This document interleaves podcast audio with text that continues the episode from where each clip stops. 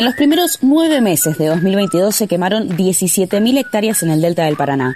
Muchos humedales arden, pero la ley que puede contribuir a mejorar la situación podría quedar cajoneada por cuarta vez. En tapa.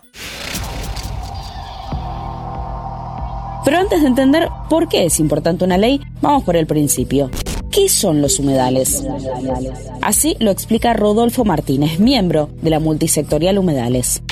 En líneas generales podemos decir que se trata de ecosistemas que comparten tanto características de ambientes terrestres como acuáticos, donde la presencia del agua actúa de factor fundamental para la regulación de los cambios en el mismo. Los humedales van a variar mucho, depende de la región geográfica en la que estemos ubicados. Nosotros estamos parados acá frente al delta Islas del Paraná y es un territorio particular donde el agua regula el ecosistema, es decir, a partir de la subida y bajada del río se van a transformar los distintos territorios, ya que son de carácter móvil y dinámico. El 40% de la biodiversidad mundial vive o se reproduce en los humedales y en la Argentina representan más del 21% de nuestra superficie. Sin embargo, hoy están en llamas. Los humedales y los incendios que están haciendo arder al país tienen mucho que ver entre sí. En este escenario de extrema sequía, por el nivel del agua, tanto por la prolongación en el tiempo de esta drástica situación, lo que hace es que haya zonas del humedal que antes tendrían agua y que actualmente están secas, ¿no? Y con eso la vegetación también. O entonces una laguna que no tiene agua y tiene la vegetación seca, es muy fácil prenderla y con ella luego transformarla o en pastos verdes o en emprendimientos inmobiliarios.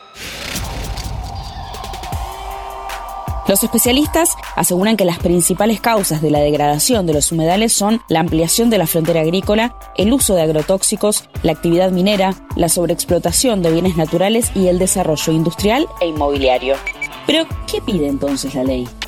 La ley de humedales lo que apunta es a ordenar el territorio, de ninguna manera viene a prohibir las producciones, sino a integrar producción con conservación ambiental de forma que mediante un inventario se pueda determinar diferentes planes de manejo, dependiendo de la importancia ecosistema de cada área, desarrollar tales tareas o tales otras.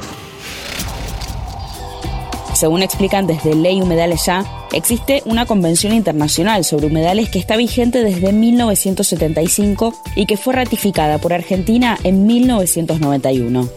Su objetivo es promover la conservación y el uso racional de los humedales. Sin embargo, en la Argentina la ley es todavía una deuda que quedó entre los cajones y las carpetas de los legisladores nacionales muchas veces. Ya la ley ha perdido tres veces estado parlamentario y está peligrando una cuarta vez dado que los referentes de los bloques han enviado una, un pedido para suspender la sesión de una forma poco institucional, y cual esperamos que prontamente tenga reunión y que podamos tener una votación de la ley de humedales, a favor o en contra, pero ya no se puede seguir cajoneando tanta movilización que tiene atrás esta ley, con la particularidad de que este año ya no es cosa de ambientalistas, sino que lo que se trata es toda una ciudadanía de pie, más de 15.000 personas recorriendo el puente Rosario Victoria, pidiendo por una ley de humedales, pidiendo por el cese de las quemas. En efecto, cientos de personas marcharon en distintos puntos del país en reclamo de la acción del gobierno. Pero, ¿qué se necesita para destrabar esta ley? Para que podamos tener una ley de humedales es necesario el compromiso del Poder Legislativo en este momento, que actúe de cara a la representación popular y deje también de escuchar a las voces de los lobbies de siempre.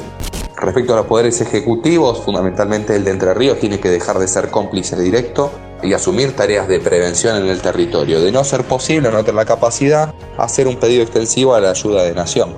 Y en el caso de los gobernadores de Buenos Aires y de Santa Fe, es necesario también que piensen a mirar a la calle que le está diciendo que no importa dónde están los límites geográficos, que la ciudadanía de este lado está siendo afectada y que también hay tierras e islas de Santa Fe que al norte de la provincia están siendo quemadas, al igual que los bajos submeridionales. Pero, sin embargo, esperamos que estén a la altura de las circunstancias. Quedan dos meses de sesiones ordinarias en el Congreso. El tiempo corre y el fuego sobre los humedales avanza. Mi nombre es Agustina Girón y nos vemos en el próximo episodio de Entapa. Escucha nuestros episodios en Spotify, Amazon Music, Apple Podcast y Google Podcast.